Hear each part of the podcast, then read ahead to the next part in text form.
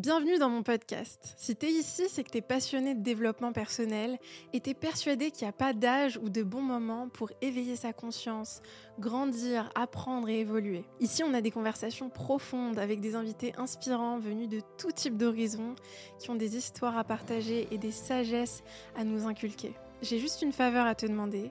Si le podcast t'a apporté de la valeur, t'a inspiré, t'a permis d'avoir des déclics à un quelconque moment, je te serais hyper reconnaissante si tu pouvais prendre quelques secondes de ton temps pour t'abonner à la chaîne YouTube. Ça permet au podcast de gagner en visibilité et nous, ça nous permet de savoir que le contenu qu'on t'apporte te donne de la valeur et t'aide au quotidien. Et puis ça nous permet aussi et surtout de pouvoir inviter des personnes auxquelles on aurait eu difficilement accès sans que la chaîne prenne de plus en plus d'ampleur.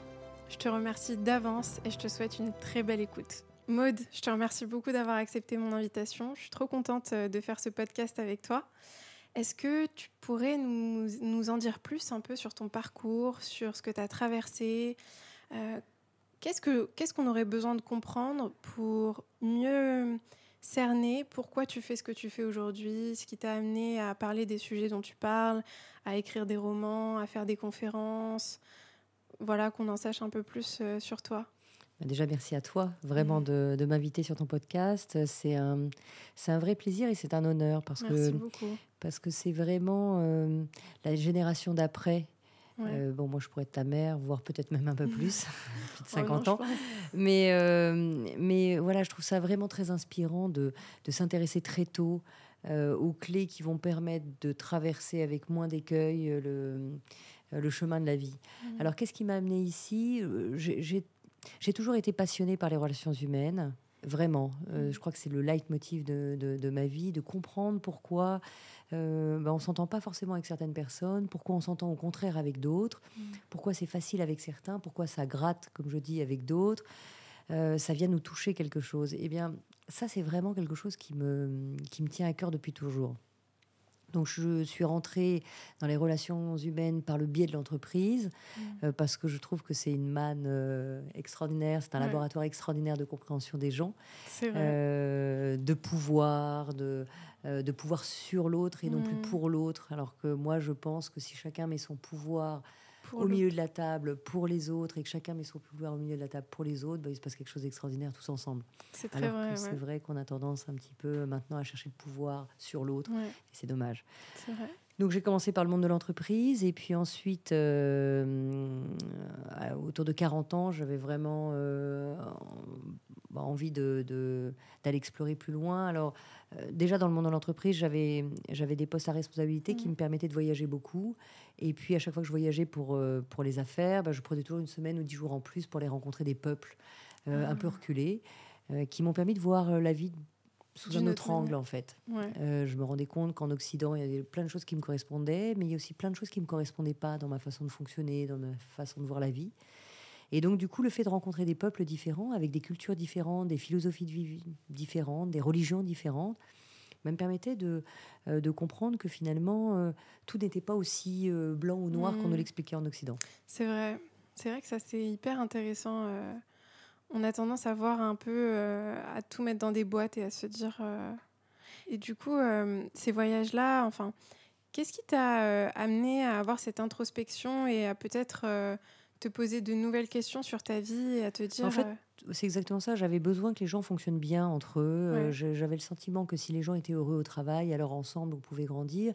Et puis chacun était créatif. Mmh. quand tu mets de la pression au travail aux gens, quand tu mets de la pression ou du stress, ben, tu te refermes et tu n'as plus envie de créer. Tu es, un peu tétanisé. Vrai, Donc j'avais envie d'apprendre une autre façon de voir les choses, de manager autrement, et j'avais cette conviction que si les gens étaient heureux au travail, alors on pouvait créer des choses. C'est pour ça que j'ai été très vite dans l'innovation. Mmh. Et puis, euh, et puis après avoir traversé tout ça, en, 2010, je vends, on était plusieurs associés, ma société à Dassault et Dassault Systèmes, et, euh, et là j'ai eu envie de, de, faire autre chose, mais j'avais aucune idée de ce que je voulais faire. J'avais pas envie de reprendre une boîte pour, euh, j'avais besoin d'un break. Mhm. J'étais presque à deux doigts d'un burn-out à, à, cause de la passion finalement, la passion de, de, de de cette vie. Donc je travaillais beaucoup avec des décalages horaires et je me rendais pas compte que finalement mon corps ne suivait pas vraiment. Mhm.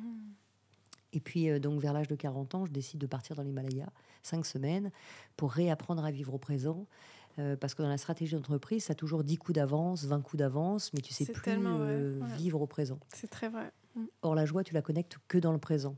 Donc, réapprendre à vivre au présent, ça veut dire prendre le temps, ça veut dire observer, ça veut dire être présent à ce qui se passe. Et mm. non pas euh, vivre au présent, c'est pas euh, bah, je voilà, je fais attention à ce qui Non, non, je reste là, j'observe, euh, je vois. Alors que moi, j'étais au présent dans un mental qui allait tout le temps dans le futur, à construire de la stratégie. Et donc, je suis partie. Donc c'était un autre voyage et, là j'ai pris le temps et c'est le début de Kilomètre Zéro puisque j'ai écrit Kilomètre Zéro à peu près cinq ans après être partie dans l'Himalaya. Mais j'avais envie dans ce premier livre de de regrouper tout ce que j'avais compris depuis, euh, depuis des décennies, en fait, euh, à travers ces voyages. C'est pas un voyage, kilomètre zéro, c'est mmh. pas un voyage dans l'Himalaya, c'est plutôt 25 euh, ans de développement personnel, 25 ans de rencontre. Ouais, je... Franchement, le livre, bah, moi, ça fait longtemps hein, que qu'on m'en a parlé. Enfin, c'est un livre vraiment incroyable. pour tous ceux qui nous écoutent, n'hésitez pas à aller. il est disponible partout, que ce soit Kilomètre Zéro, Respire ou Jamais sans moi. Pour ceux qui nous écoutent et qui seraient curieux de comprendre un peu les messages que tu partages dans Kilomètre Zéro, par exemple, est-ce que tu pourrais nous partager une sagesse ou un message important du livre euh? Oui, alors il y a effectivement plusieurs types d'enseignements. C'est un roman, hein, donc mm. euh, euh, déjà les personnages sont secondaires sont vrais, les lieux sont vrais puisque j'ai réellement vécu ce voyage. Mm. Après, ça reste un roman avec un peu de romance. Mais donc il y a plusieurs messages. Un, un, des messages les plus importants peut-être, c'est de comprendre que tout ce qu'on fait, euh, on, le fait avec une racine et deux états d'esprit possibles. Soit on est dans ce que j'appelle la peur, mmh. et donc on agit en peur, on agit euh, dans notre système de défense avec, euh, avec le manque, hein, quelque mmh. part. je jalouse l'autre, j'envie l'autre, ou au contraire, ou avec je j'ai peur de, donc je critique, j'attaque, etc. Ça, c'est la première porte. Mmh. Ou la seconde porte, qui est la seconde racine possible, et tous nos actes, nos pensées, nos, nos gestes sont dans, ce, dans cet état-là. L'autre porte, c'est l'amour, et l'amour avec un grand A, et non pas euh, l'amour, je suis amoureuse, hein, mais c'est plutôt l'amour en lien avec l'autre, en, en, ouverture de cœur, en compréhension de l'autre, même si je suis pas d'accord. Mm. Je peux ne pas avoir la même euh, vision que l'autre, mais j'écoute, et je ne tente pas d'avoir toujours raison. Je, voilà, donc tout ce qu'on fait dans la vie, quoi qu'on fasse, quoi qu'on pense, quoi qu'on agisse, on le fait de la première racine ou de, ou de la deuxième. C'est très vrai. Et ça, c'est quelque chose que j'observe euh, chez moi assez régulièrement. C'est euh, on peut très vite, sans se rendre compte, tomber un peu dans, notre ego, dans la peur, dans la volonté d'être important ou de, de projeter une certaine image de ton expérience, comment est-ce qu'on peut justement sortir de cette, euh, de cette énergie de la peur et aller vers l'amour quand on a l'habitude au quotidien de se comparer? Moi, je pense par exemple aux mhm. réseaux sociaux où tu vois, on, voit un peu une image euh, parfaite, euh, idéalisée de la vie des autres et on se, on se compare sans cesse. Selon toi, comment est-ce qu'on peut petit à petit aller plutôt vers l'amour que, que vers la peur? peur. C'est une bonne question et c'est à la fois très simple et à la fois compliqué parce que, comme tu viens de le dire, on a été habitué pendant plusieurs années. Alors, toi, je sais que tu es, assez jeune et je, pense que ta communauté aussi. Donc, plus on, réagit mm. jeune et plus facile c'est parce que, euh, parce que simplement, on a des, automatismes un peu moindres qu'à 50 ans. Mais en, tout cas, à, tout âge, on peut prendre euh, conscience des choses et on peut switcher d'une porte à l'autre. Parce que switcher d'une porte à l'autre, ça prend une seconde. Ça prend pas 10 ans, ça prend pas 20 ans, ça prend une seconde. Mais pour prendre cette seconde-là, il faut déjà commencer par avoir conscience qu'il existe deux états. C'est très vrai. Quand tu sais qu'il y a deux états, ça veut pas dire que c'est facile. Et, bien sûr que ton système de défense t'amènera toujours en premier dans la peur. Parce que 99% de notre temps, on est dans la peur. Mais quand tu sais qu'il y a deux portes, tu dis Ah, tiens, comment je me sens? C'est très simple de voir dans quel état on est hein, pour euh, sentir cet état d'ego ou de peur, entre guillemets, qui n'est pas la, la peur, l'émotion de la peur, qui elle est très saine, hein, mm. mais plutôt l'état de peur, l'état d'ego, euh, de système de défense. Mais il suffit simplement de sentir comment on est quand je critique, quand je juge, quand mm. j'essaye d'avoir raison, quand... dans quelle énergie je suis. Euh, souvent, j'ai le corps un peu recroquevillé, je suis un peu euh, crispée, mhm. euh, je vais avoir des émotions type de peur, type de tristesse, type de colère, qui sont encore une fois des émotions très saines. Mais je sais que je suis là vraiment dans l'état d'esprit de l'ego. Mhm. Et donc, souvent, je délègue d'ailleurs ma télécommande de, ma vie à l'ego et je ne me rends pas compte. Si je veux switcher dans l'autre porte, bah, c'était ça simple. Le simple fait déjà d'avoir conscience que je suis en train de critiquer, en train de me comparer, en train de sentir ce manque. Hein, tu le disais, si mhm. je regarde les réseaux sociaux, ah ben, une telle a plus de euh, followers que moi, etc. Donc ça me contracte. Eh bien, je suis dans cette comparaison, je suis dans la peur. Comment je passe de l'autre côté? Immédiatement déjà en prenant conscience que je suis pas dans la bonne porte. Mhm. Comment je passe dans l'autre dans, dans porte qui est l'amour? Mais moi, je me pose toujours la question, euh, l'unique question, qu'est-ce que dirait l'amour? Oh, C'est une bonne question. Tu vois, tu es en, en, force avec l'autre, en, en, train d'essayer de lui exprimer que c'est toi qui as raison, etc. Mhm. etc. Ben là, tu fais un stop, tu vois que tu es contracté, que l'autre n'entend rien ou n'entend pas, euh, que tu es tort ou raison. On a des fois des, des, visions différentes et pour des raisons qui nous incombent. C'est vrai. Le simple, dire, le simple fait de dire Tiens, mais qu'est-ce que dirait l'amour?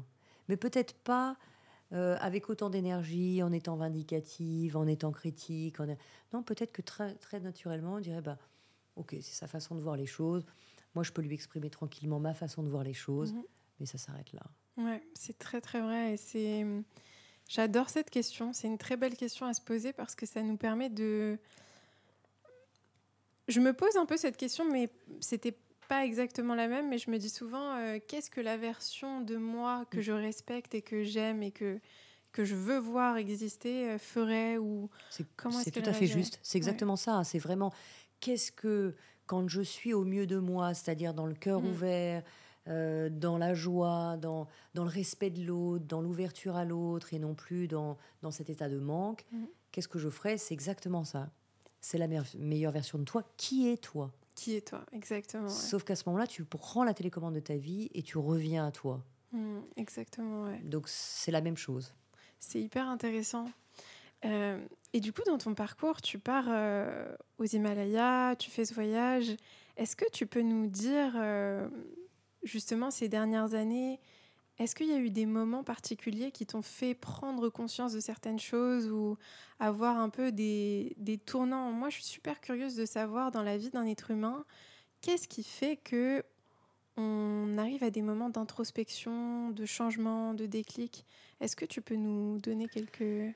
C'est vrai, euh, souvent on me pose la question autrement et, et, et, merci pour ta question. Souvent on me pose la question de est-ce qu'il faut avoir des états ou des coups durs dans la vie pour hmm. commencer à... Ah, ça, c'est une question. À, réfléchir sur soi. Hmm. J'aime la façon dont tu la poses parce que quelque part, j'allais dire non. Hmm. Euh, moi, j'ai pas eu, heureusement, que des coups durs dans la vie. Et, très vite, c'est des questions qui m'ont intéressée. Euh, en revanche, il faut accepter le fait que ça prenne beaucoup de temps parce que c'est tout un chemin de vie, même si bien souvent, il n'y a pas grand-chose à appliquer d'autre que d'avoir de la conscience sur ce qui est en train de mmh. se passer. Mais le simple fait d'avoir de la conscience demande une pratique énorme, énorme, énorme, parce qu'on est très vite rattrapé par euh, bah, toutes ces sollicitations, mais même, euh, tu parlais des réseaux, mais euh, tu sors trois minutes dans la rue et là, tu es happé par un tas de choses. C'est vrai. On est complètement bombardé d'informations. D'informations, exactement. Si tu vas dans la nature, d'un coup, les choses retombent et tu peux avoir un peu plus de temps. Donc, euh, ce qui m'a, ça, m'a séduit tout de suite. Enfin, J'étais passionnée par le fait de comprendre pourquoi on réagissait comme ça, pourquoi on, on se mettait en stress pour euh, un petit détail, pourquoi. Mmh. Et finalement, je me suis rendu compte que la base de tout, c'est que notre focus, dès la naissance, c'est d'aimer et d'être aimé. c'est vrai.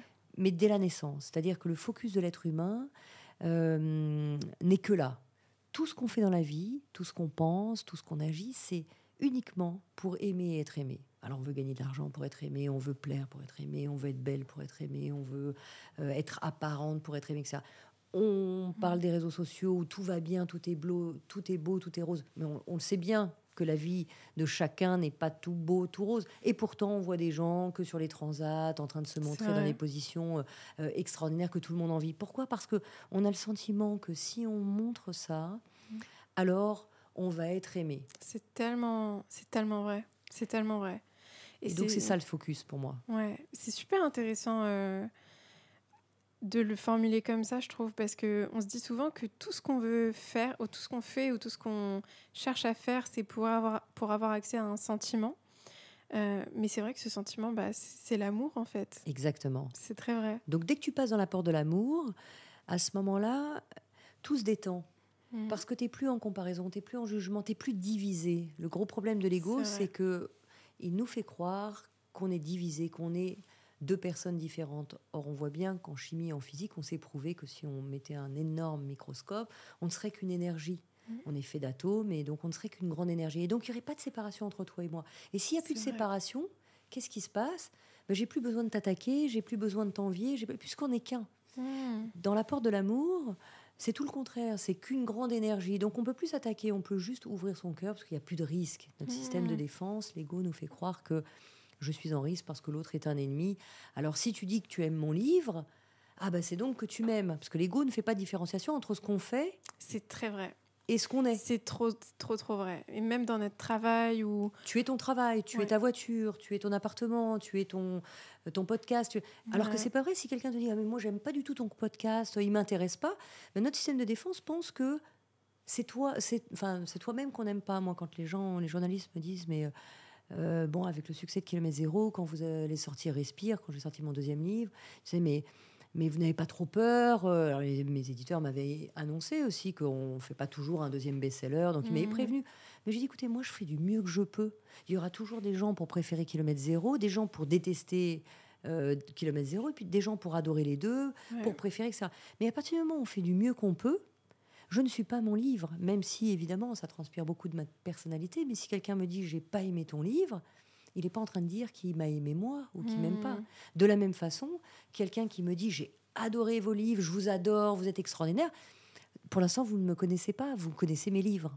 Ça, je trouve que c'est super intéressant ce que tu es en train de dire parce que je trouve que c'est vraiment, en tout cas moi, c'est quelque chose qui me challenge pas mal et qui m'a beaucoup challengé le fait de vraiment distinguer entre qui je suis et ce que je fais. Et je pense que c'est un challenge que beaucoup de personnes euh, ont dans leur vie quotidienne. Et ça peut être euh, le travail, ça peut être la beauté, l'apparence physique, l'argent, enfin, ça peut être plein de choses. Comment est-ce que tu as fait, toi, pour euh, arriver à ce stade où, déjà, est-ce que tu as toujours réussi à distinguer entre ta valeur à toi, qui tu es, et ce que tu fais, ce que tu produis ou... Non, il m'a fallu comprendre effectivement que je n'étais pas mon travail, que je n'étais pas euh, ma voiture, que je n'étais pas mon appartement, que je n'étais pas euh, mes relations. Mmh. En réalité, il m'a fallu comprendre effectivement qui j'étais sans tous ces costumes. Mmh. Donc quand je suis plus la fille de, la femme de, la salariée de, la dirigeante de, euh, l'écrivain, le mmh. qui je suis vraiment? Parce que je suis bien au-delà de mon travail, je suis bien au-delà de mes relations sociales, je suis bien au-delà de mon, mon, parcours, je suis bien au-delà de tout ça. Et c'est ça qu'il a fallu comprendre. Mhm. Donc, quelles sont mes valeurs profondes? Une fois qu'on est connecté à ces valeurs profondes, alors on peut découvrir qui on est. Mhm. C'est exactement ça. Mais comment est-ce que tu commences le processus? Parce que je me dis, les personnes qui nous écoutent, elles se disent certainement euh, bah, j'ai envie de savoir qui je suis en dehors de tout ça.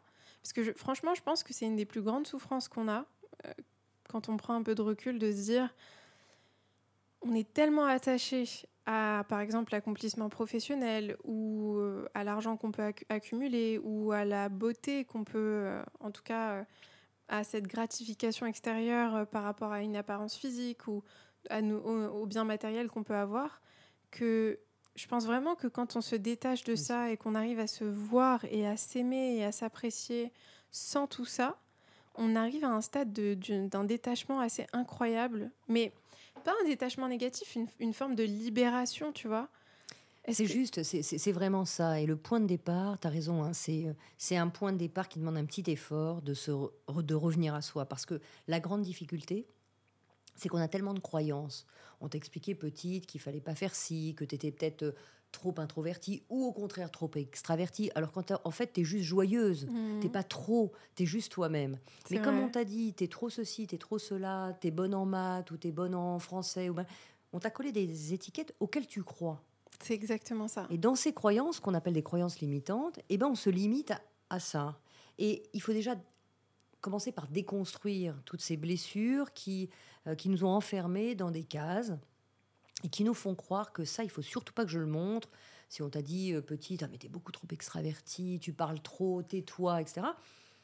alors que toi, tu es juste en joie d'un événement, hein, tu sais, comme un chien qui est tout, tout fou parce qu'il voit arriver son maître. Ben nous, on est comme ça, enfant. Mhm. Mais d'un coup, on te demande d'être quelqu'un d'autre. Et toi, mhm. tu crois que quand tu montres cette facette-là, pour prendre cet exemple, eh bien, tu vas pas être aimé. Donc, il faut surtout pas le montrer. Sauf que de l'extérieur, qu'est-ce que voient les gens? Bah, Quelqu'un de peut-être euh, un peu lisse, un peu parfait, un peu machin, mais euh, décoince-toi un peu. Et puis, euh, sauf que toi, tu n'oses plus décoincer ça parce qu'on t'a expliqué que c'était pas bien. Donc, tu as peur de ce qui tu es. Parce que si tu te montres sur, par exemple, cet exemple-là, si tu te montres comme ça, tu as le sentiment que tu vas encore te prendre des réflexions quand tu avais deux ans. Alors que simplement, bah, tes parents euh, t'ont expliqué à ce moment-là que c'est simplement parce qu'il y a des règles de vie et que tu peux pas sauter dans tous les sens quand euh, tu es dans un magasin, par exemple. Mais l'enfant fait pas de différence avec ça. C'est comme ça qu'on crée des blessures. Et en fait, bah, quand il s'agit de se retrouver soi-même, euh, je le vois, hein, j'organise des séminaires dans le Sud et quand je, demande aux gens qui êtes-vous, mais vous avez le droit de vous présenter. Vous avez le droit de présenter tout ce que vous voulez, mais vous ne parlez pas de votre travail, vous ne mmh. parlez pas de votre sexe. On voit bien que vous êtes une femme ou, un homme. Vous ne parlez pas de vos enfants, vous ne parlez pas de vos biens matériels. Vous allez nous dire maintenant qui vous êtes. Ils arrivent à faire ça, à répondre? C'est difficile au départ. C'est pas mmh. bah, qui je suis. Euh, si je peux pas parler de mon travail, je peux pas parler de mes biens, si je peux pas parler de mes enfants, de mon statut marital, etc. Souvent, quand on se présente, c'est bah voilà, je suis mariée, j'ai deux enfants, je travaille ici, là, j'habite ici et j'habite là. Mmh. Et puis une fois qu'on a dit ça, on a l'impression qu'on s'est présenté. Mais si tu enlèves tout ça, qui tu es vraiment? Mmh.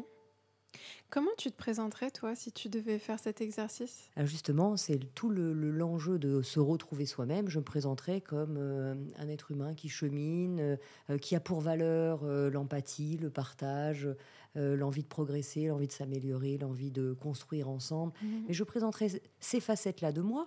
Je présenterai aussi le fait que je sois quelqu'un d'impatient, que parce que tout ça fait partie de mon personnage et que je chemine vers euh, cette amélioration, de prendre un peu plus de temps. Mon, mon cerveau a été éduqué pour avoir des coups d'avance, j'apprends à revenir au présent.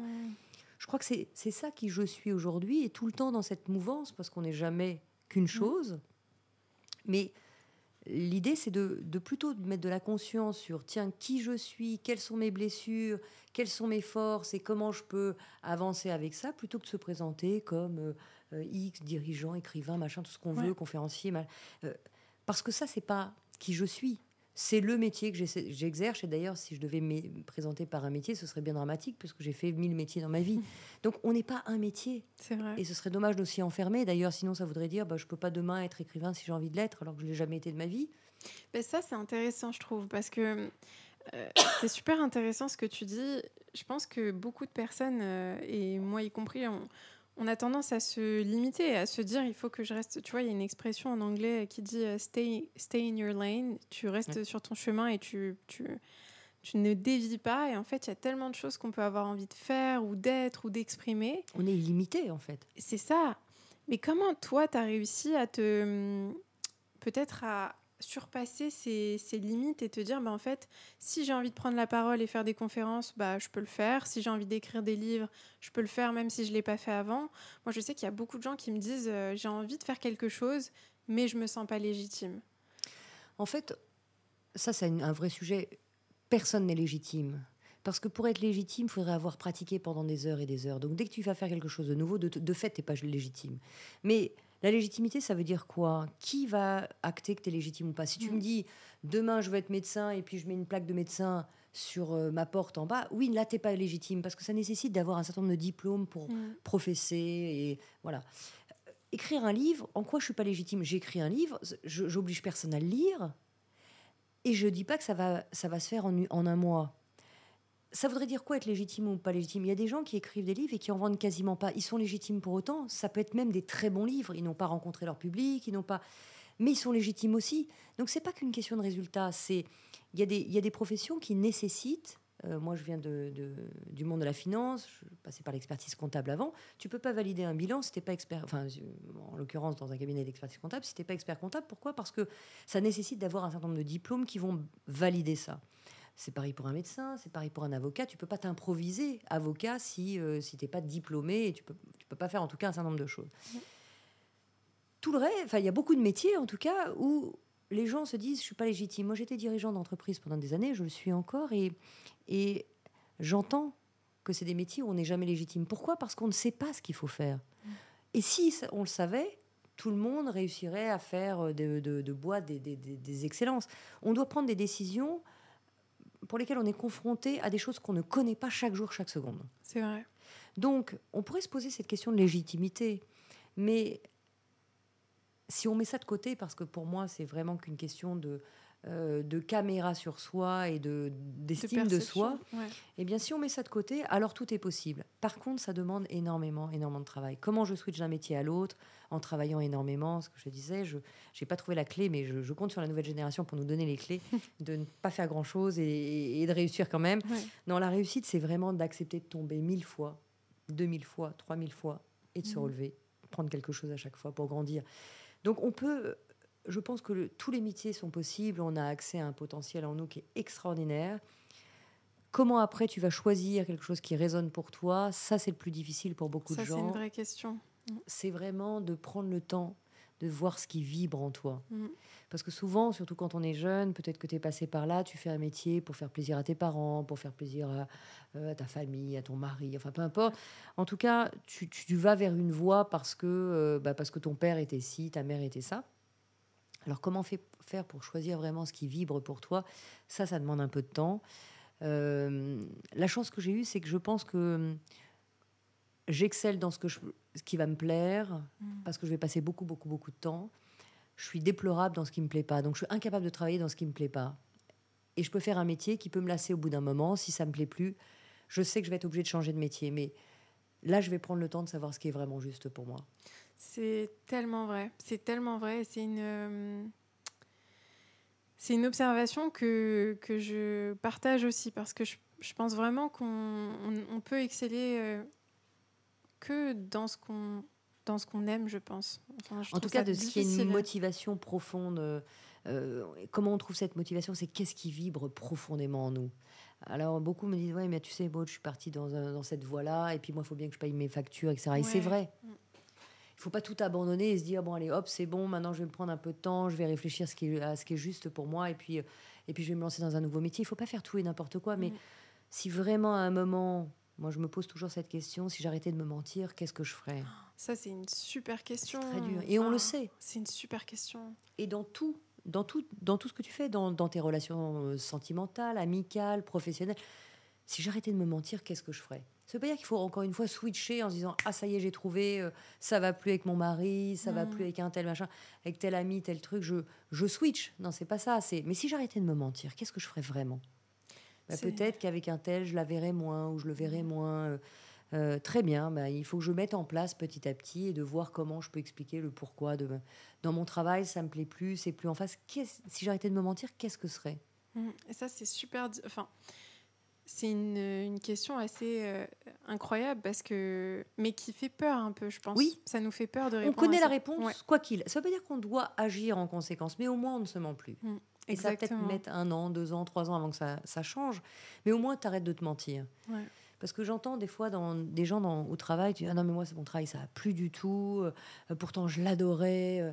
Et si t'arrêtais de te mentir, qu'est-ce que tu ferais? Ah ben je reverrais tout bouler parce que ça. Oui mais au fond c'est quoi le problème? Bah, depuis que ma nouvelle bosse est arrivée, euh, c'est l'enfer, euh, alors qu'avant j'adorais mon boulot. Ah, alors c'est peut-être pas un problème de travail et de, et de sens, c'est peut-être que ta relation avec ta collègue, ta boss ou je ne sais mhm. qui n'est plus en phase. Et dans ces cas-là, peut-être qu'il y a des actions à poser, non pas pour partir et changer de métier, mais plutôt pour vivre ce métier d'une autre façon. Mhm. Ou alors ça peut être, moi ça a été dans mon cas, euh, à 40 ans, j'avais vraiment pas envie de repartir dans la à reprendre une société, de faire la stratégie d'entreprise, ou en tout cas plus le faire de la même façon.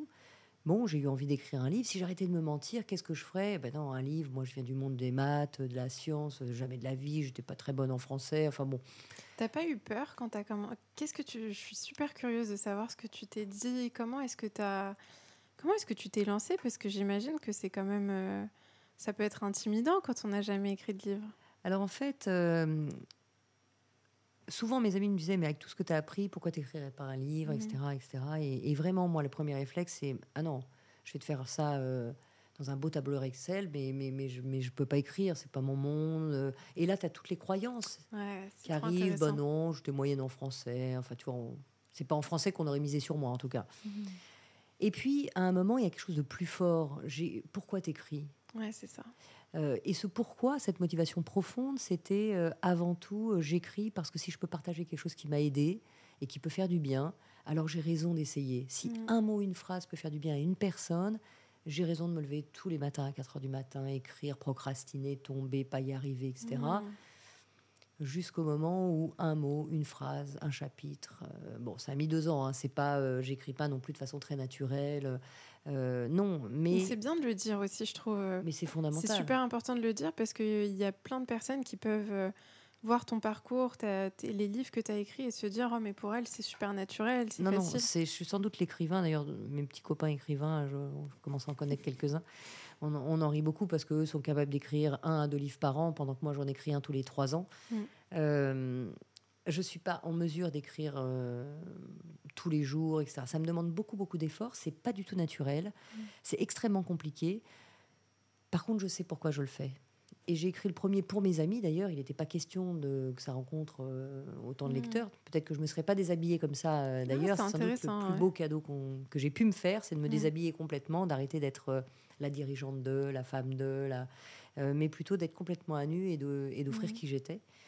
Et parce que eux l'ont porté, bah, c'est devenu euh, ce succès. Et puis après, les éditeurs ont commencé à se tourner vers moi. Mais, mais au départ, c'était juste un cadeau que je faisais à mes amis et point.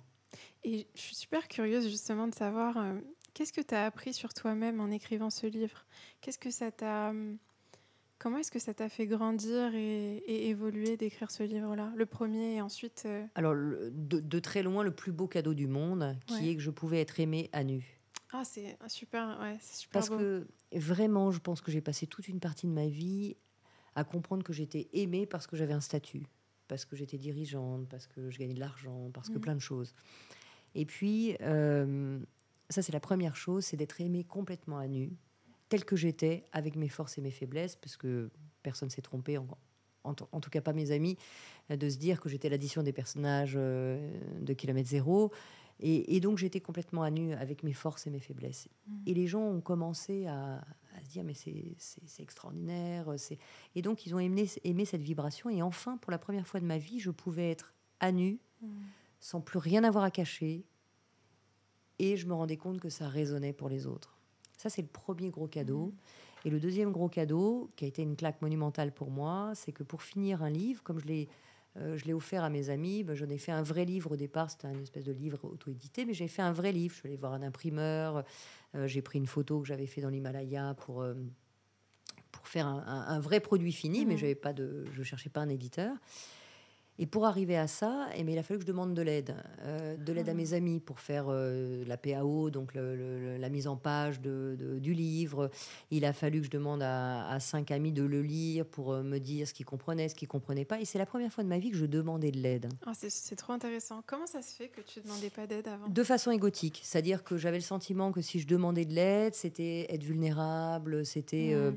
Euh, il fallait que je monte quelqu'un de fort, sur qui on puisse compter tout le temps. Et j'avais le sentiment, encore une fois, une croyance limitante, que si je demandais de l'aide, alors j'étais moins forte. Mmh. Euh, j'avais besoin des autres. Et, ça, c'est absolument égotique. C'est vraiment mon ego qui me faisait croire que.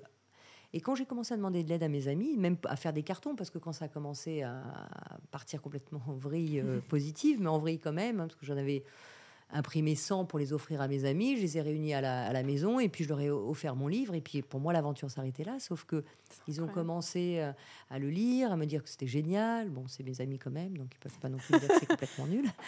Et euh, mais en fait, ils m'ont poussé quand même à en imprimer 500, mmh. qu'ils ont acheté en un temps, en même pas une semaine. Les 500 sont devenus 1000, puis 5000, puis 10 000. Et là, les éditeurs ont commencé à s'intéresser à mmh. l'histoire. Mais en fait, euh, quand j'ai commencé à demander de l'aide pour la couverture, pour la relecture, etc., bah, la réaction qu'ils ont eue tous, c'est enfin, moi, tu me demandes de l'aide.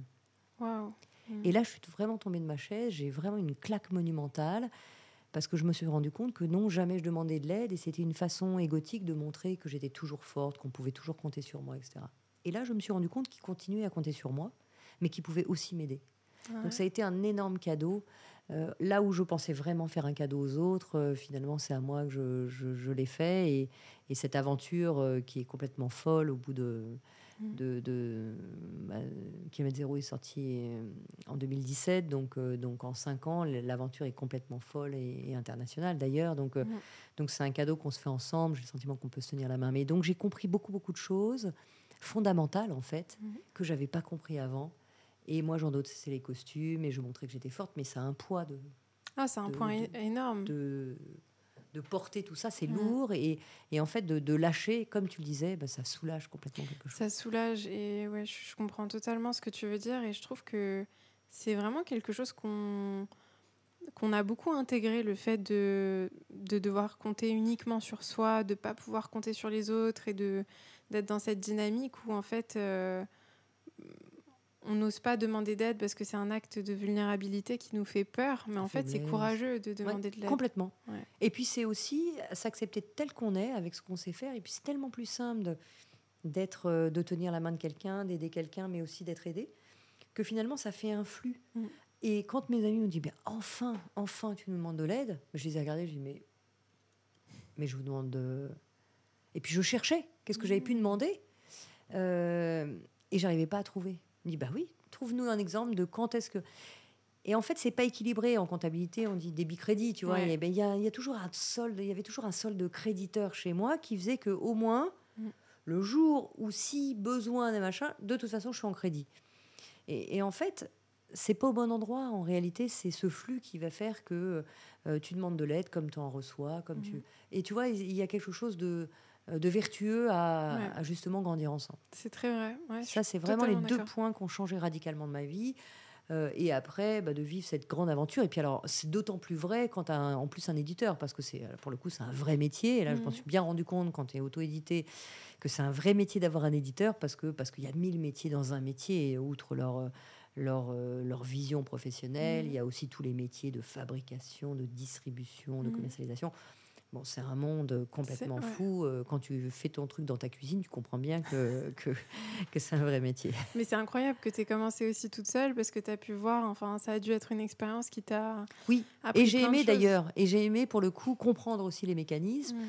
Euh, de pouvoir travailler avec des gens euh, qui, qui, qui, comprennent aussi cette mm. vibration. Je parlais hier avec mon attaché de presse, qui, qui, voilà, qui comprennent cette vibration et qui fait que effectivement tu après tu peux tu peux vivre un truc avec les autres parce que quelque part euh, ils ont compris qui tu étais, ils ont compris ta vibration, ils ont compris tes valeurs et ils peuvent ils peuvent t'aider à construire des projets, des choses mm. qui sont qui sont qui sont en phase avec toi mais avec l'aide des autres quoi et ça c'est vraiment magique. C'est vrai. Qu'est-ce qui t'a euh, inspiré à écrire le deuxième livre euh, Respire? Je suis curieuse de... En fait, le deuxième, je l'ai écrit pour le coup pour les lecteurs, parce que le premier, je l'ai vraiment écrit pour mes amis. Il n'était mhm. pas question que ça parte comme ça euh, aussi fort. Donc, donc pour moi, c'était j'ai imprimé 100 bouquins et puis l'aventure s'arrêtait là et je, mhm. et je reprenais une boîte trois ans après. Je savais pas exactement ce que je voulais faire. De toute façon, j'étais en âge de me dire maintenant, je suis à 40 ans, je peux passer le relais. Et quand j'ai vu à quel point les lecteurs euh, s'enthousiasmaient auprès, enfin, autour de Kilomètre Zéro, je me suis dit alors à un moment, j'ai envie d'écrire un livre pour les lecteurs et j'ai encore mmh. d'autres enseignements qui m'ont aidé. Euh, qui peuvent peut-être les aider. Et comme ils mmh. ont aimé le premier, ben, j'ai envie de rester dans cette authenticité. Donc je me suis à nouveau déshabillée et je me suis dit, bah, je, continue dans la même euh, lignée. Alors après, le pays, le premier se passe dans l'Himalaya, le second se passe en, Thaïlande. Euh, j'avais besoin de mettre à l'honneur des pays qui, m'inspirent. Donc encore une fois, tous les lieux sont vrais. Hein si vous allez, enfin, si tu vas sur les traces de, euh, de Malo dans, dans, Respire, tous les lieux sont vrais, les personnages secondaires sont vrais, donc euh, c'est des pays que je connais parfaitement, enfin, en tout cas très bien. Mhm. Euh, et j'avais envie de mettre la Thaïlande à l'honneur parce que j'y vais chaque année, c'est vraiment un pays qui m'inspire, les gens sont dans une philosophie bouddhiste qui, font grandir. Mhm. Euh, donc je l'ai écrit pour les lecteurs et, euh, et là encore j'ai donné le mieux. Je n'ai pas cherché à faire des comparaisons, j'ai pas me dit, je, me disais pas ça va mieux marcher, moins bien marcher. J'avais juste envie d'offrir au lecteur euh, un cadeau, le cadeau qui m'avait fait de de vivre kilomètre zéro et d'en être inspiré comme ça. C'est beau parce que tu, mais tu l'as écrit. en fait, j'ai l'impression que ces livres, tu les as écrits bah, justement dans cette porte de l'amour en fait et pas dans la porte de la peur où tu tu vois euh, c'est vrai que en plus de ça les journalistes te mettaient la pression en te disant mais est-ce que ça va marcher aussi bien etc et tu as l'air quand même d'arriver à voir qu'en fait c'est juste euh, ça, ça vient d'un espace d'amour et c'est le plus important. C'est l'espace en nous où tout est possible. Et, c'est pour ça que je mets du temps d'ailleurs à écrire, parce que j'écris pas pour écrire, j'écris pas pour écouter ma plume, j'ai juste envie de partager un truc qui m'est cher. Euh, et qui m'aide au quotidien. Et comme ça m'aide, je me dis, bah, voilà, si encore une fois, cet enseignement que j'ai eu la chance d'avoir euh, m'a aidé, ben, peut-être ça peut aider une personne. Et, euh, et c'est pour ça que je mets beaucoup de temps à écrire, parce que j'ai besoin d'être dans cet alignement et effectivement dans cette porte de l'amour. Et c'est pour ça, de ce que m'en disent les lecteurs, qu'il se passe quelque chose de grand, parce qu'ils connectent en eux cet espace ça. de vibration de l'amour. Et ça, ça pour moi, c'est le plus beau des cadeaux en réalité.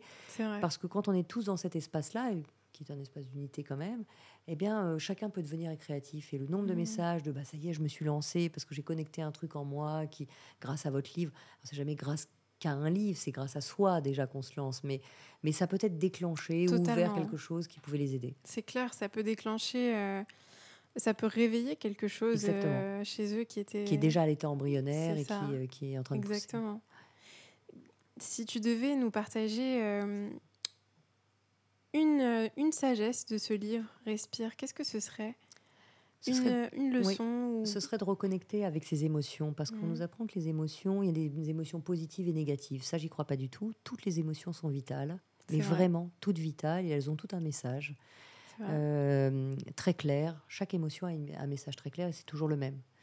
Euh, donc, euh, comprendre comme une boussole ce que veulent dire, ce que veulent dire nos émotions, c'est c'est fondamental. Donc, c'est vraiment un livre qui parle des émotions et de cette réconciliation avec les émotions.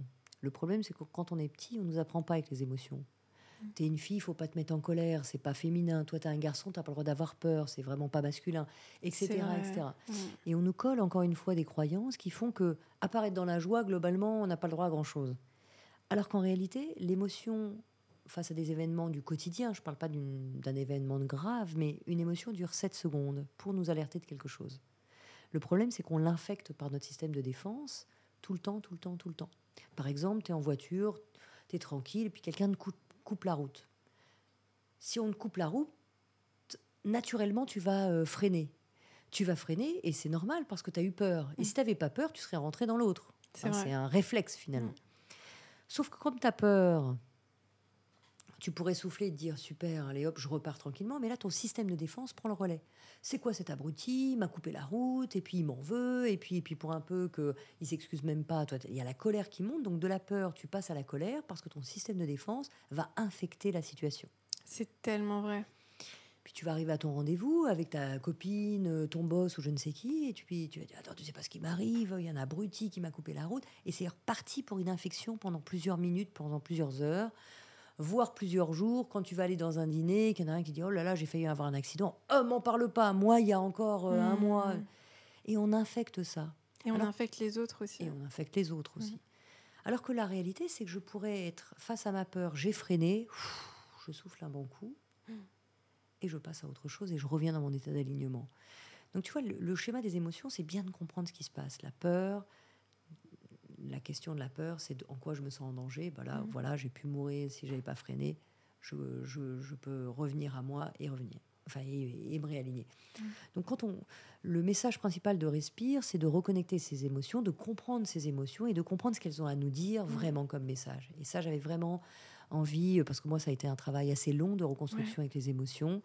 Euh, là où on me disait, mais non, faut pas avoir d'émotions, tu fais en entreprise, non, mais non, non, faut pas avoir des émotions. Globalement, tu as le droit d'être euh, joyeux et c'est à peu près tout ce que tu as le droit de faire. Et surtout quand tu es, je trouve, euh, je sais pas si c'est une observation que tu partages, mais quand tu es une femme et que tu vois, tu diriges une entreprise ou tu as un poste à haute responsabilité, il y a vraiment encore plus, je trouve, cette pression de montrer que tu es quelqu'un, ça va, encore, plus fort. encore plus fort, que tu pas quelqu'un d'émotive, que euh, que c'est un peu honteux d'être émotif. Il y a un côté, oh, si, si tu es émotif, oui, bah, fragile. Ouais, c'est ça. Il y, a un côté émotion égale faiblesse. Exactement. complètement faux. Encore une fois, si on n'avait pas d'émotion, on serait mort.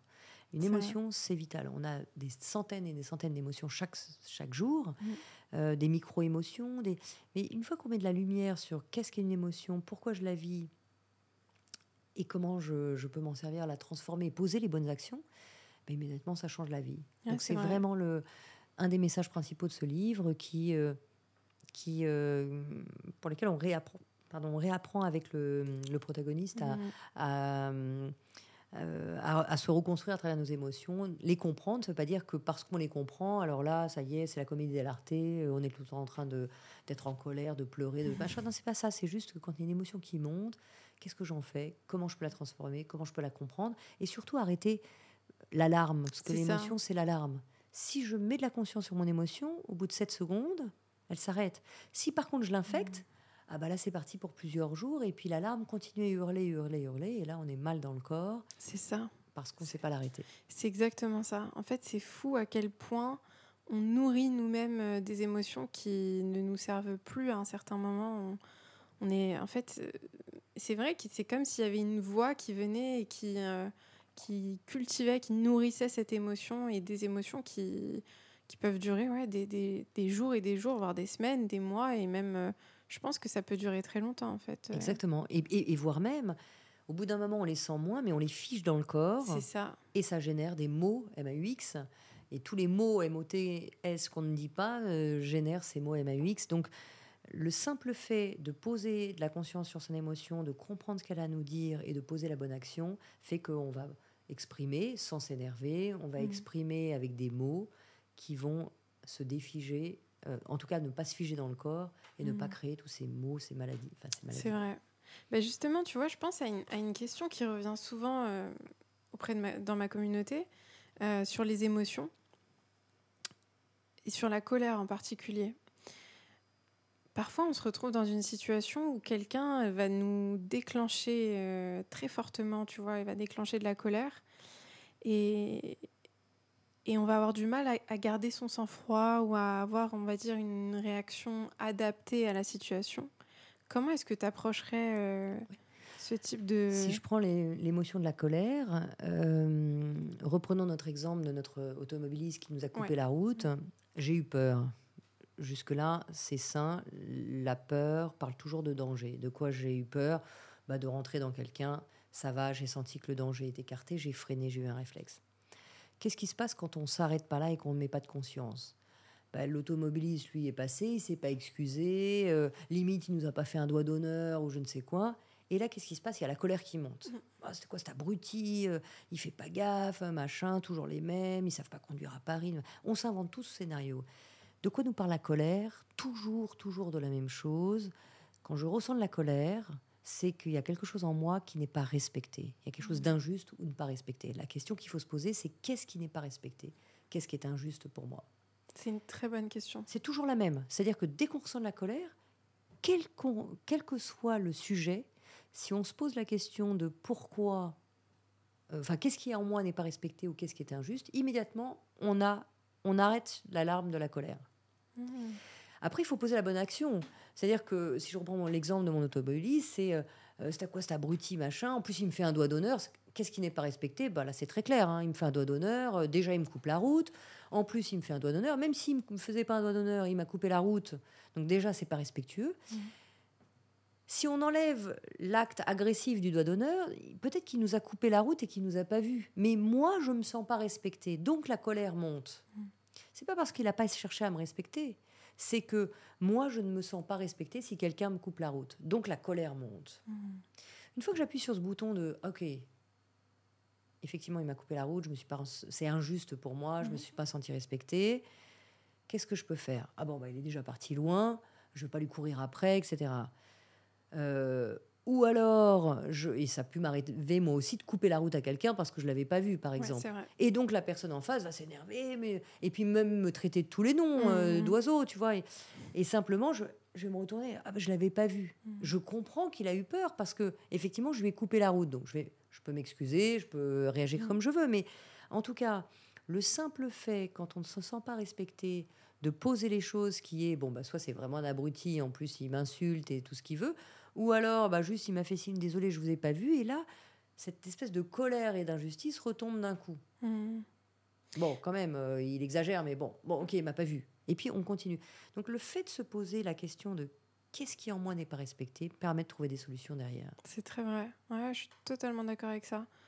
Et c'est vrai que la colère, euh, c'est finalement un, message comme toute émotion. Euh, Exactement. Il y a toujours une question clé La peur, c'est qu'est-ce qui en moi euh, se sent en danger. La colère, c'est en quoi je, je, sens, enfin, je, je, trouve que la situation est injuste ou incorrecte. Mhm.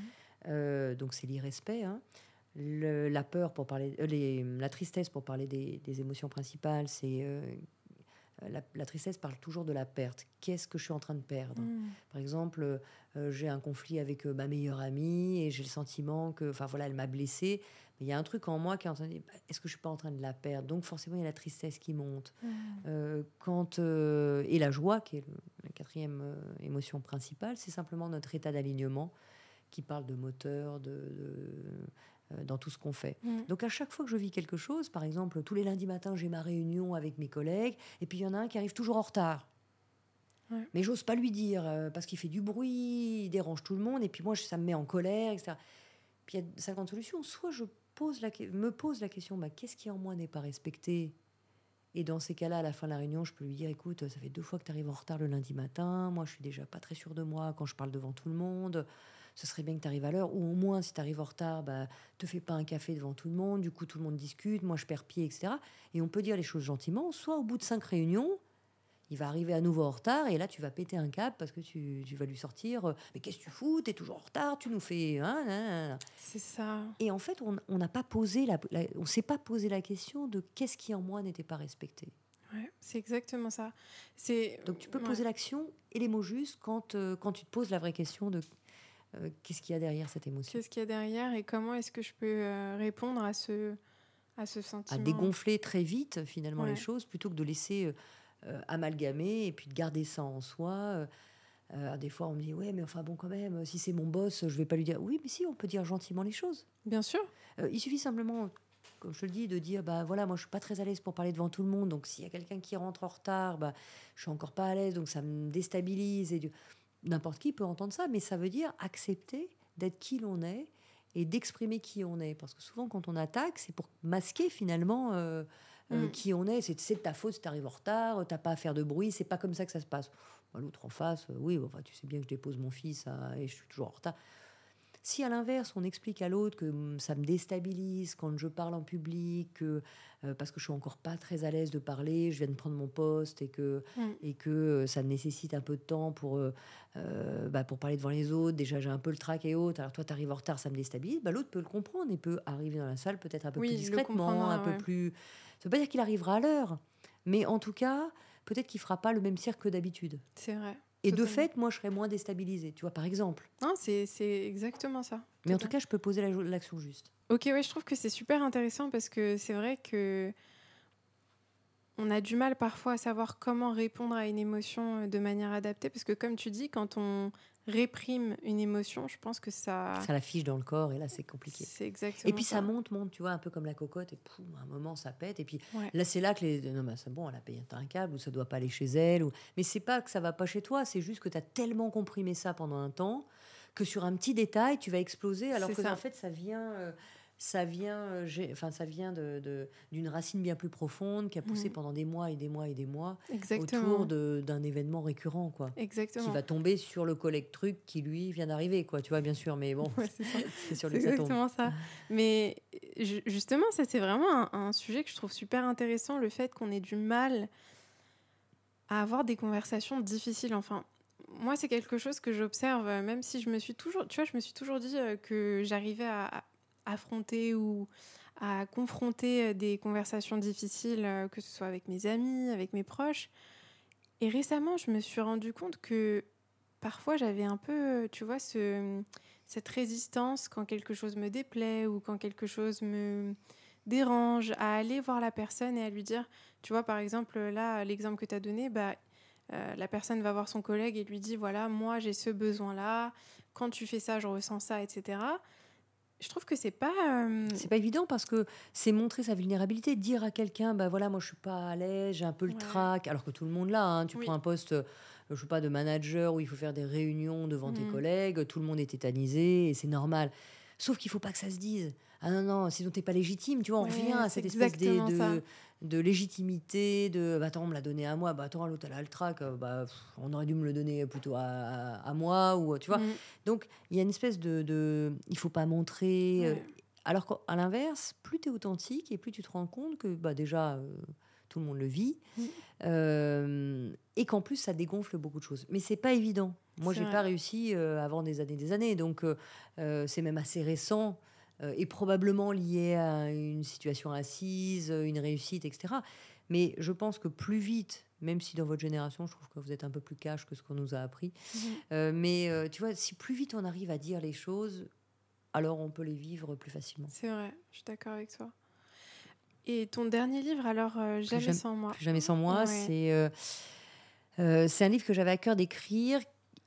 Sur l'amour, l'amour avec un grand A justement, pas que l'amour amoureux, même si l'amour amoureux aussi intervient dans le livre, mais c'était de euh, de comprendre qu'on peut aimer l'autre à un niveau, à un grand niveau, à partir du moment où on s'aime soi-même. Parce qu'il y a beaucoup de gens mmh. qui, qui se mettent en couple, euh, et on l'a quasiment tous fait, de se mettre en couple et en allant vers l'autre, non pas dans l'amour, mais en manque d'amour. Et parce mmh. que je suis en manque d'amour, j'attends que l'autre comble la partie de moi qui n'est pas comblée. Exactement, exactement. Donc je demande à l'autre de me regarder, de me reconnaître, d'anticiper tout ce dont j'ai besoin, etc.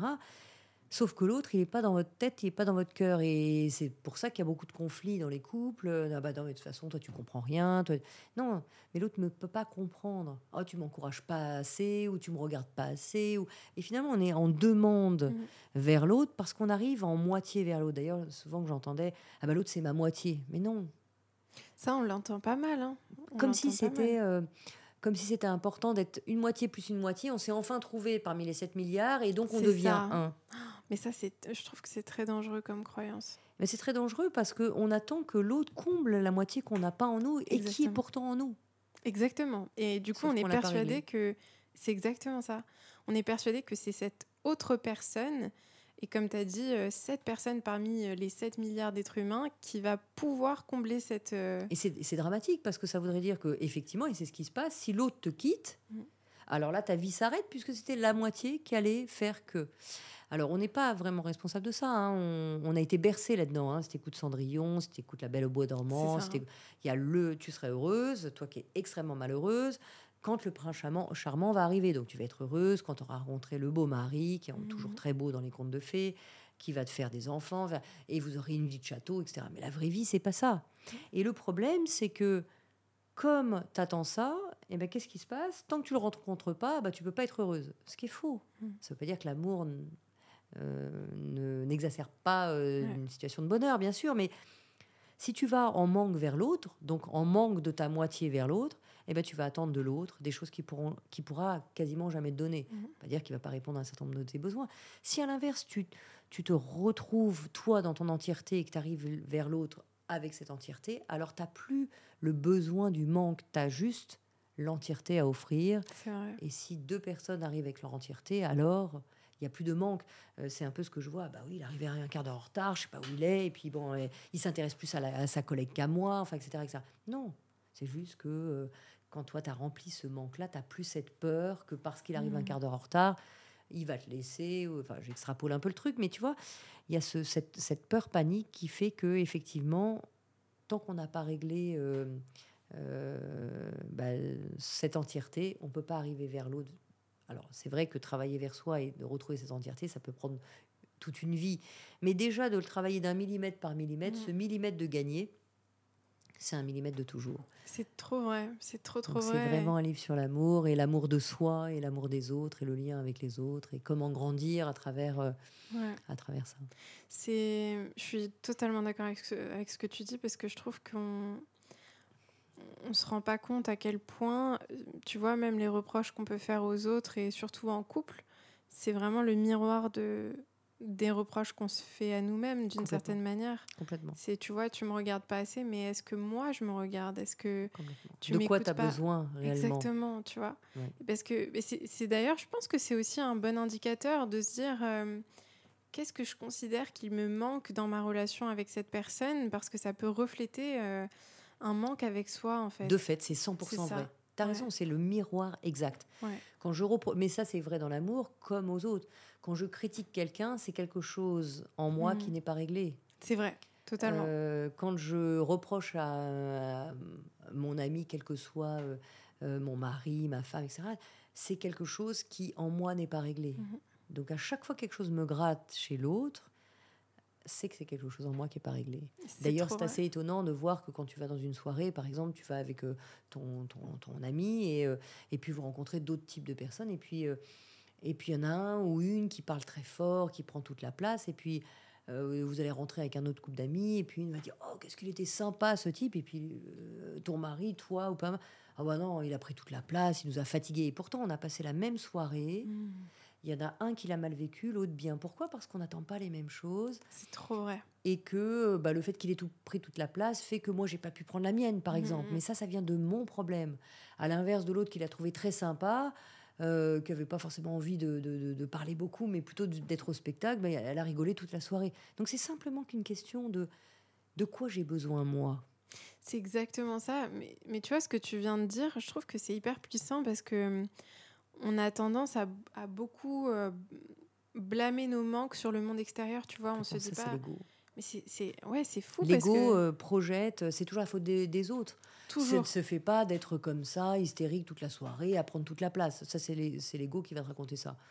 Mais à l'inverse, quand tu n'as pas été touché, c'est Oh, qu'est-ce que c'est sympa d'être aussi dynamique, j'adorerais pouvoir faire comme lui, raconter des blagues et autres. Parce qu'il y a un truc en nous qui mm. va s'inspirer d'eux, c'est-à-dire que c'est quelque chose en nous qui est en train de germer dans la même vibration. Donc effectivement, ce n'est qu'un miroir. Et pour revenir à l'amour, bah, c'est dramatique parce qu'on n'est que deux dans cette histoire d'amour mm. et on attend de l'autre. Euh, et on reproche à l'autre, mais ça ne se fait pas. T'es arrivé un quart d'heure en retard alors que tu m'avais dit que tu devais être là. Ça ne se fait pas. T'aurais dû me prévenir. C'est comme ça que ça se passe. Mais c'est juste parce que ta peur profonde mm. a été touchée de euh, est-ce qu'il s'intéresse moins à moi? Est-ce qu'il n'a pas rencontré quelqu'un? Est-ce que toutes ces peurs d'abandon, de blessures, mm. de, euh, font qu'on s'invente ces scénarios qui nous amènent à des, à des films parfois de terreur. Oui, c'est clair, c'est clair. Mais euh, c'est vraiment quelque chose qui, qui, nous, qui nous impacte énormément au, quotidien, euh, l'ego, je trouve. 99%, on est dedans. Donc c'est pour ça que le fait de se rendre compte qu'on est soit dans l'amour, soit dans la peur, bah, va faire que comment je fais parce que je me sens mal, parce que j'essaie d'avoir raison, parce que je mhm. critique, parce que machin. Ah, je peux me poser et me dire, ah, je, je, vais te filer la télécommande de la peur de à mon ego, et puis du coup, bah, il m'emmène dans une voie que je ne maîtrise plus du tout. Là, je fais stop. Maintenant, qu'est-ce que dirait l'amour? Ah, bah peut-être euh, mon mari arrive un quart d'heure en retard. Qu'est-ce que dirait l'amour? Bah tu sais, je me suis inquiétée. Peut-être parce que tu me connais avec ma blessure de de l'abandon. Peut-être que ce serait plus facile pour moi si tu m'envoyais un petit message. Je pensais que tu rentrerais à 7 h, il est 7h30. Et, et tu dis les choses très différemment. C'est mhm. pas ça se fait pas, c'est pas de ta faute. Et, d'un coup, ça détend quelque chose. Ouais, c'est vrai. Mais tu passes dans la porte de l'amour et tu vis les choses autrement. Et ça débloque beaucoup de choses, même dans tes relations euh, aux autres. Tu penses que l'ego a une fonction, selon toi? Bah, en fait, à nous, on a choisi, je crois, de venir sur Terre pour vivre l'expérience de la séparation. Sinon, on serait qu'une grande masse vibratoire. Est-ce qu'on est en train de vivre la réalité? Je ne sais pas. Mais, euh, hmm. mais en tout cas, pour faire cette expérience et pour faire l'expérience du 1, il faut bien se diviser. Hmm. Donc, je pense que l'ego a cette, euh, cette euh, faculté de pouvoir nous voir diviser et de faire hmm. l'expérience de, de la division. Peut-être que c'est ça. Beaucoup disent, ben oui, mais euh, le fait d'être dans l'ego, bah, ça nous protège. Ça, je ne le crois pas du tout. Mm. Parce qu'au contraire, il nous fait croire qu'il nous protège. Donc, on va se montrer fort alors qu'on est faible. On va se montrer ceci. Mais c'est un peu comme on disait dans les réseaux sociaux. On va montrer une image extraordinaire de qui l'on est. Mm. Alors que la vraie vie, on sait très bien qu'on passe pas de notre vie tous les jours sur un transat à boire des, cocktails, quoi. C'est clair. Donc euh, tout le reste du temps, il nous arrive un tas de mal, un tas de, un tas de choses dramatiques. Alors euh, tu regardes les, les, réseaux, ben euh, toi tu es dans le monde des influenceurs, donc tu, tu, tu sais de quoi je parle encore plus, qui est, mais il faut ressembler au mannequin truc qui est que belle, qu'avec une vie extraordinaire de château, c'est la vie de Cendrillon. Mm. après euh, ces heures de ménage. Et euh, d'un coup, euh, tout est beau, tout est, tout est.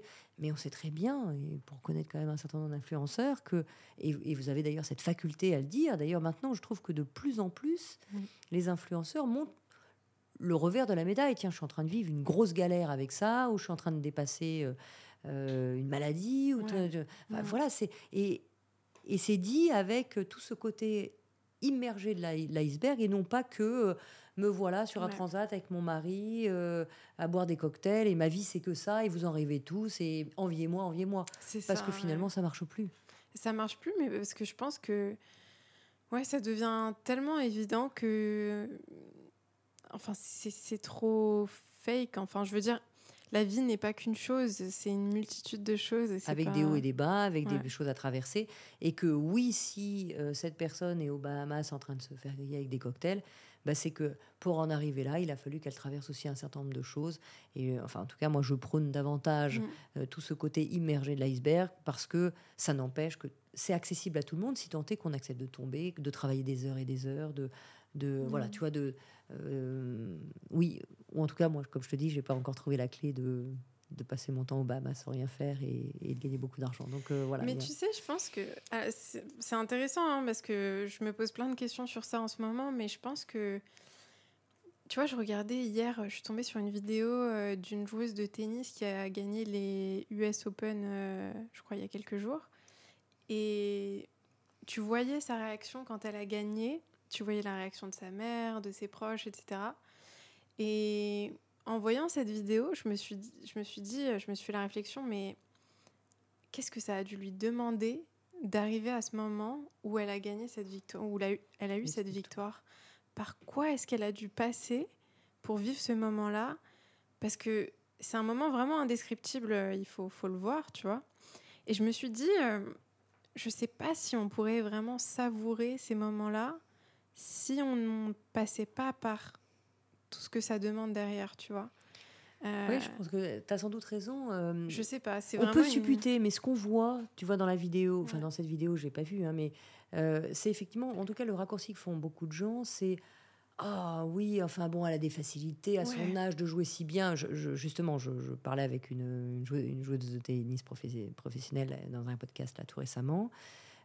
sur mon podcast, mmh. ces questions que tout le monde se pose, en fait. Euh, c'est des heures à pleurer, c'est des heures à s'entraîner, c'est des, heures à se remettre en question, c'est des heures, c'est des, des contraintes, c'est des hum, frustrations, c'est des sacrifices, c'est une alimentation euh, euh, très particulière, etc. Pendant des mois, des années et chaque jour, week-end compris. C'est ça. Pour arriver à cette image de vidéo Exactement. où tu as gagné, pour ceux qui gagnent, et c'est pas toujours. Et elle m'expliquait quelque chose de très juste, je trouvais très aligné, qui est et le pire dans tout ça, c'est que malgré le fait d'être championne de France et autres, eh ben, en réalité, chaque semaine, on vit des échecs de mmh. tournois. Hein. les échecs tous les jours, ça c'est sûr, mais chaque, chaque fois, même le champion du monde, numéro un du monde, et ça, chaque semaine, il vit des échecs.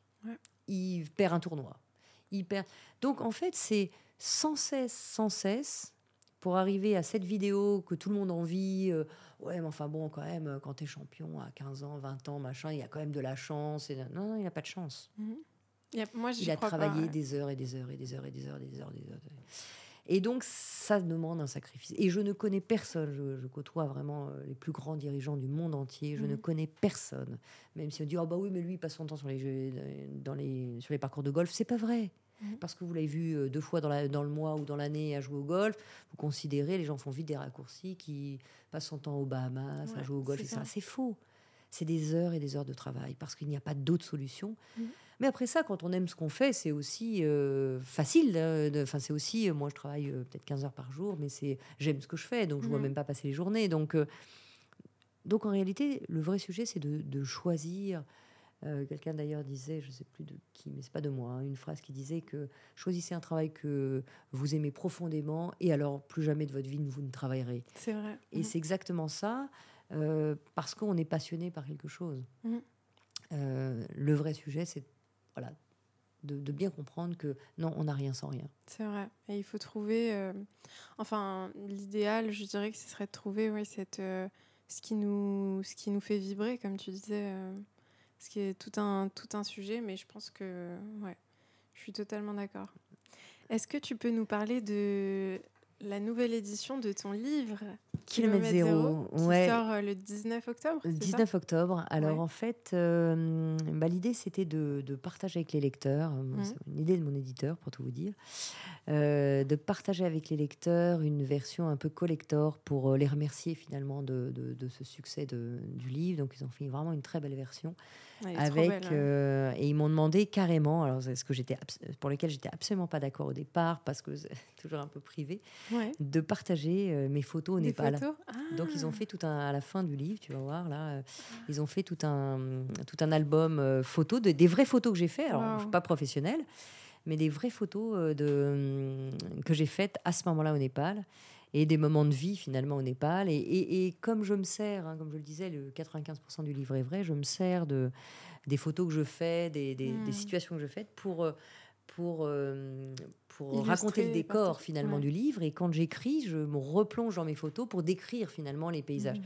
Et donc, effectivement, ces photos euh, ont été l'inspiration des descriptions. Donc, il y a un retour aux pages dans Kilomètre Zéro avec, euh, avec euh, des scènes que, je, que Maëlle hein, et, et Chanty vivent pendant leur parcours dans, dans l'Himalaya, qu'on retrouve en vraies photos, puisque, puisque c'est la description des photos. C'est incroyable. Et donc voilà, c'était un peu un cadeau au lecteur de, de- de pouvoir le partager. Et je trouvais que c'est une belle idée. Donc je, là, j'ai, je me suis dit, tant pis, quitte à être vulnérable, bah, tant pis, je vais jusqu'au bout de, Ah, que de partager ces photos-là. Et ils en ont fait un très très beau livre. La couverture est sublime. Et, euh, Sublime, ils ont vraiment. euh, euh, Ah oui, il est magnifique. hein. ouais, je le trouve très très beau et très réussi. Et il sort des cartons parce que clairement, moi, je le vois pour la première fois aujourd'hui. C'est incroyable. Ouais, oui, je Donc, suis euh, honorée qu'on le voit ensemble. Ouais, très. C'est trop bien. Et du coup, euh, tous tes livres, y compris celui-ci, sont disponibles partout sur Oui, euh.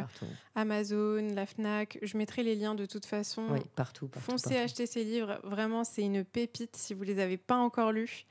Euh, je les mettrai en lien du C'est podcast. gentil. c'est Avec gentil. plaisir. C'est un plaisir. Pour ceux qui nous écoutent, du coup, où est-ce qu'ils peuvent te trouver? Ils peuvent te suivre sur Instagram, sur... euh, Oui, euh, alors même si c'est vraiment un monde que Mm. vous maîtrisez bien et moi un peu moins, je, je suis un peu aidée par, par des gens très qualifiés aussi. Ouais. J'ai un site Instagram sur Mhm. Maud Ankawa, j'ai un site Facebook et puis mon site internet www.maud-ankawa.com. Com. Trop bien. Voilà. Génial. Merci Franchement. Maud, c'était un plaisir d'avoir cette conversation avec toi.